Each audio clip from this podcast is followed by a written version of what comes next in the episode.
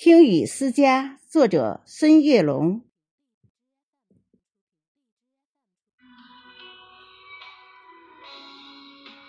斑驳的旧瓦片，雨滴在把从前敲打，圆滑在撞击的一瞬间，分身出许多的往事嘈杂。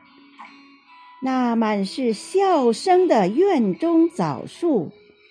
那满是追逐的石像脚步，压水机还在那里静默涂鸦。那扇意气风发的精雕大门，如今在大雨倾盆中故人拍打。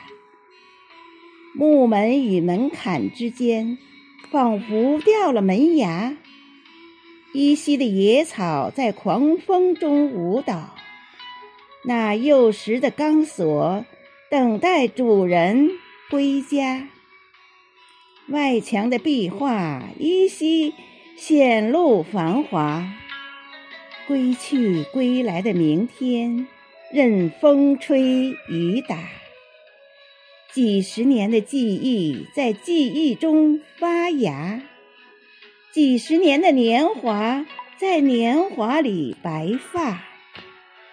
只有那少年的自己在家中嬉闹，只有那光阴中的自己在讲述乡话。我们在漂泊中忘记回家，都市的霓虹灯照不亮乡下。我们在远游中拼命升华。生存生活，把许多浮躁压垮。